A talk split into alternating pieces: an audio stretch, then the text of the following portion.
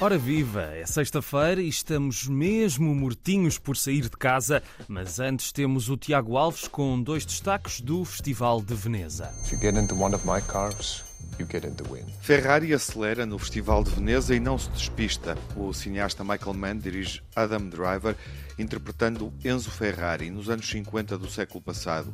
Após a Segunda Guerra Mundial, com a Europa em crise, as marcas automóveis enfrentavam problemas financeiros. A Ferrari estava perto da bancarrota, mas resistia. Enzo é apresentado neste momento profissional difícil, mas também numa crise pessoal tremenda. Tinha perdido um filho, geria duas relações com a mulher e com a amante. O filme também reconstrói um momento negro na história de Enzo, engenheiro, construtor, empresário e da marca Ferrari. Trata-se da corrida mil milhas, 1600 quilómetros em estrada aberta entre Brescia e Roma, uma prova histórica. A Ferrari venceu a prova de 1957, mas perdeu um piloto num despiste onde morreram 10 pessoas. A tragédia e a época permitem que Michael Mann realize um fresco vivo, contando a história de uma forma que não interessa ou satisfaz apenas apenas os aficionados das corridas de velocidade. E é um filme favorito a várias nomeações para os Oscars do próximo ano, incluindo a de Adam Driver como melhor ator. É uma entrada positiva na competição de Veneza, bem mais bem sucedida do que O Conde, outro filme centrado numa figura histórica. Eu não quero viver 250 anos mais. O cineasta chileno Pablo Larraín concretizou um projeto de retratar Augusto Pinochet de uma forma criativa e original, como sempre pretendeu, e que permite julgar no cinema o ditador como um homem atroz que foi. Pinochet é apresentado como um vampiro que suga os recursos do Chile e o sangue das vítimas. Filme estilizado numa paleta negra escura, similar à do cinema expressionista alemão dos anos 20, um filme de horror, divertido, mas com narrativa confusa que se esgota nessa ideia e por vezes é repetitiva. Larraín não retrata Pinochet de uma forma tão satisfatória como fez com Pablo Neruda, Jackie Kennedy ou Diana Spencer.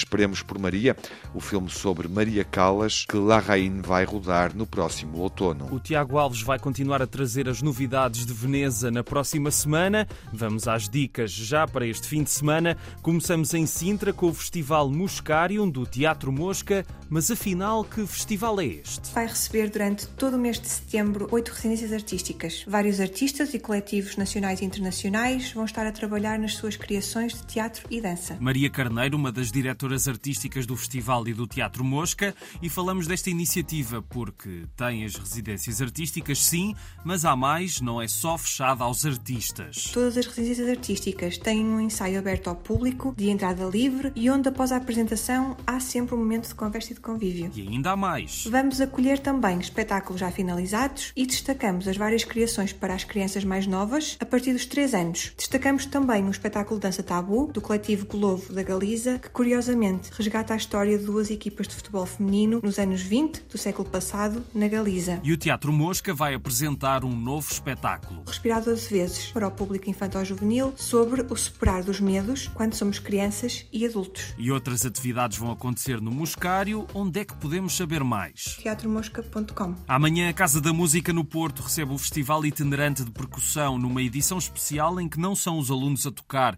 mas os professores. São quatro grupos que vão tocar música de quatro gerações de compositores portugueses. Saibam mais em casadamúsica.com. Se estiverem em Ceia, aproveitem para conhecer o Museu do Brinquedo, que agora tem as bonecas de António Variações. Mas há mais na exposição Brinquedos dos Famosos, brinquedos de 30 figuras públicas, onde se incluem Rui de Carvalho e Hermano José, entre outros. A exposição está patente até abril do próximo ano, mas se estiverem por lá este fim de semana, aproveitem. O museu está aberto de terça a domingo até às 6 da tarde. Saibam mais no Facebook museu.brinquedo.ceia.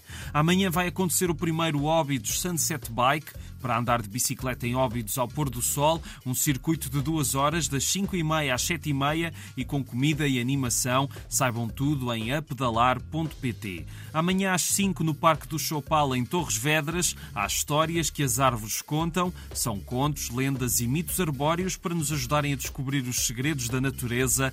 Um espetáculo de Ana Sofia Paiva e que tem entrada livre. Saibam tudo em cm-tvedras.pt. E agora pergunto: sabem o que apetece dizer quando chega sexta-feira? Não posso mais. Lembrei-me disto porque amanhã às nove há concerto de Pedro Abrunhosa na Feira de São Mateus em Viseu. Esta canção tem quase 30 anos e o espetáculo deverá ter este e outros temas emblemáticos do disco de estreia Viagens e de tudo o que se seguiu.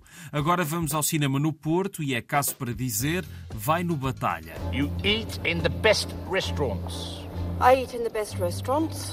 Georgina, try a little harder, please. O cozinheiro, o ladrão, a sua mulher e o amante dela é um dos grandes filmes de Peter Greenaway da década de 80 e um dos melhores títulos de filme de sempre. Tem Alan Mirren e Michael Gambon numa história nada convencional que é um festim visual na fotografia de encher o olho e pela comida que é quase uma personagem do filme. A oportunidade para ver ou rever este clássico de 89 no Batalha amanhã às 9 e um quarto da noite. Até domingo há mercado medieval na Cordinhã, em Cantanhede. Hoje tudo começa, ou abrem-se as pipas e as tabernas às seis, e depois há a visita do Meirinho, comeres e beberes, danças orientais e espetáculo de fogo. No dia seguinte há teatro e cortejos, e no domingo banquete, comédia com os trovadores da treta e muito mais. Saibam tudo em cm-cantanhede.pt. Por falar em comeres e beberes, hoje e amanhã o Parque de Lazer de Casais, na Lousada, recebe o Inferno das Febras, um festival de música underground para descobrir coisas novas ou coisas assim mais alternativas. Toda a programação está no Facebook, Inferno das Febras, tudo junto. E terminamos com uma estreia da semana. Simon Ferrand est mort. Il a été assassiné. J'avoue que sa mort soudaine O Crime é Meu, comédia de François Ozon, que nos leva a Paris dos anos 30, em que uma jovem atriz é acusada de assassinar um produtor famoso e os resultados vão ser muito diferentes do esperado. Parece um daqueles filmes divertidos que combinam com o fim de semana e está em exibição no Porto, em Coimbra, Lisboa e Setúbal. E são estas as dicas de hoje e já agora tenham um excelente fim de semana.